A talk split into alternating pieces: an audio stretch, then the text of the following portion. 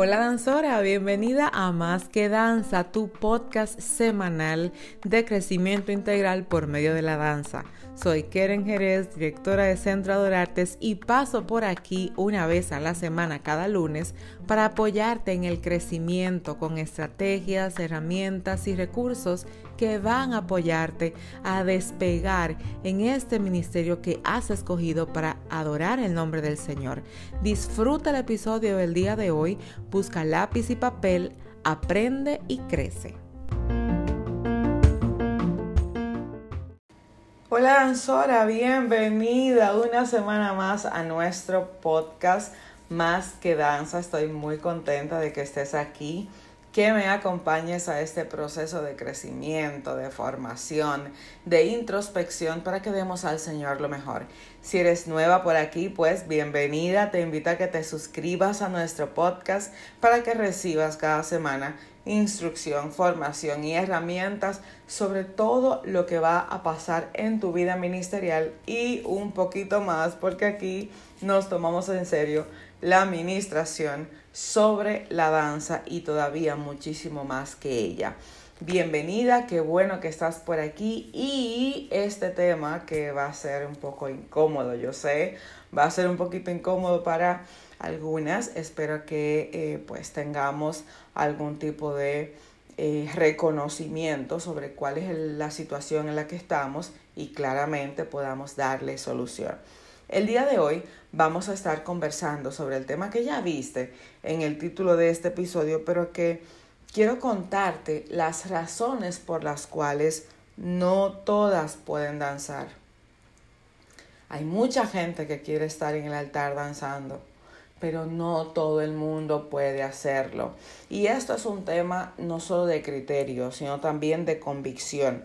Y es que cuando tú y yo no reconocemos nuestras cualidades, nuestro fundamento, las posibilidades que tenemos de hacer una u otra cosa, cuando tú y yo no le prestamos atención a lo que estamos haciendo en nuestra vida día a día y queremos entonces subir al altar, tenemos que hacer una pausa, porque todo lo que llevamos al altar es el resultado de nuestra vida debajo de él. ¿Qué necesitamos nosotras para ministrar? Lo primero es tener convicción sobre por qué hago las cosas, qué es lo que me lleva a mí a provocar estar en el altar, qué me lleva a mí a ministrar.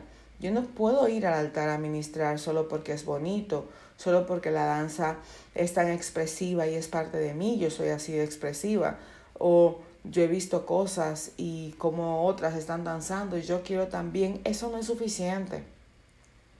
Tener el deseo de danzar no es suficiente. Para danzar y ministrar por medio de la danza necesitamos convicción. Necesitamos saber que no va a ser bonito, que no va a ser barato, que no va a ser fácil, pero que es mi compromiso con Dios cuando yo no asumo estos tres eh, conceptos mencionados anteriormente, entonces ando por el equipo de danza con esta mediocridad que genera el entender que todo el mundo debe responder a mis necesidades. Asumir que la danza va a ser un proceso tan creativo y tan bonito en el que yo no voy a tener que pagar un precio. Lamentablemente, danzar requiere un precio y muy alto, porque no se trata solamente de danzar, se trata de ministrar. Entonces tenemos doble precio, el del ministerio, el del espíritu y el del cuerpo, el del talento.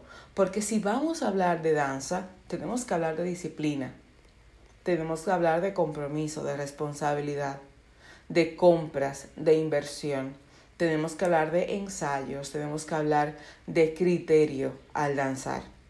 Pero si hablo de ministrar, tengo que hablar sobre la vida de que, pues digamos que como sacerdote, porque dice la Biblia que nos ha hecho reyes y sacerdotes.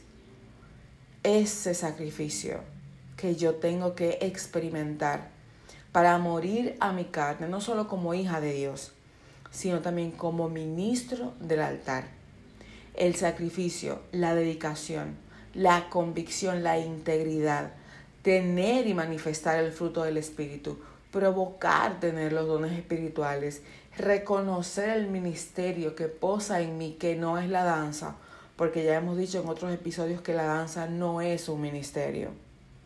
Cuando tú y yo somos capaces de identificar el peso que tiene un ministerio de danza, un ministrar en danza, un servicio a Dios por medio de la danza, entonces dejamos la ñoñería y nos enfocamos en que si realmente yo quiero danzar, debo estar convencida del por qué, para qué y del compromiso que yo asumo al momento de decir que sí.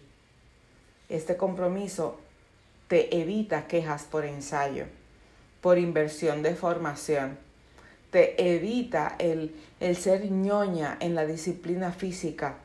Hay muchas danzoras que no ensayan, no entrenan, ni en su casa ni en el gimnasio, no hacen estiramientos diarios y quieren que el domingo todo salga perfecto, coordinadas y que estén saludables para seguir ministrando hasta que Cristo venga.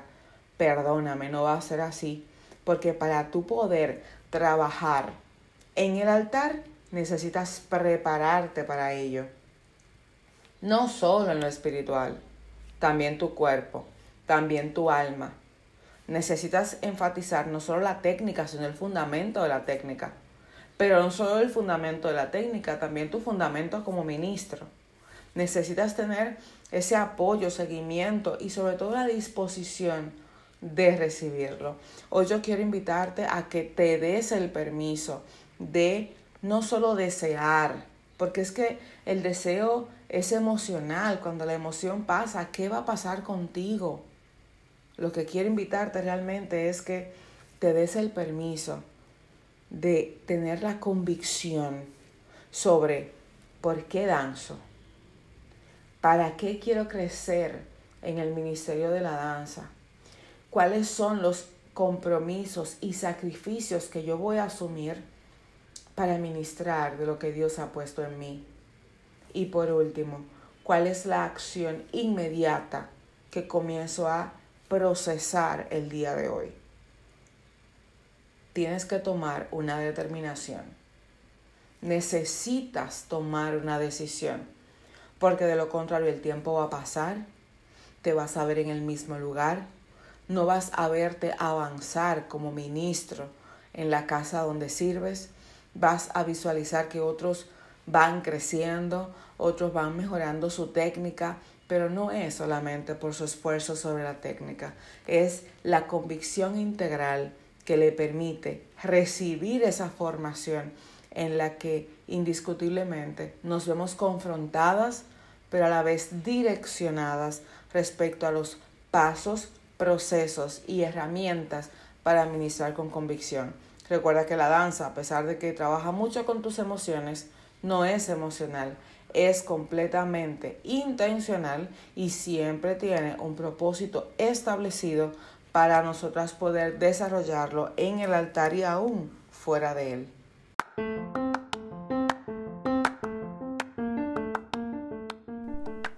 Concluido el episodio del día de hoy, pero no así nuestra comunicación.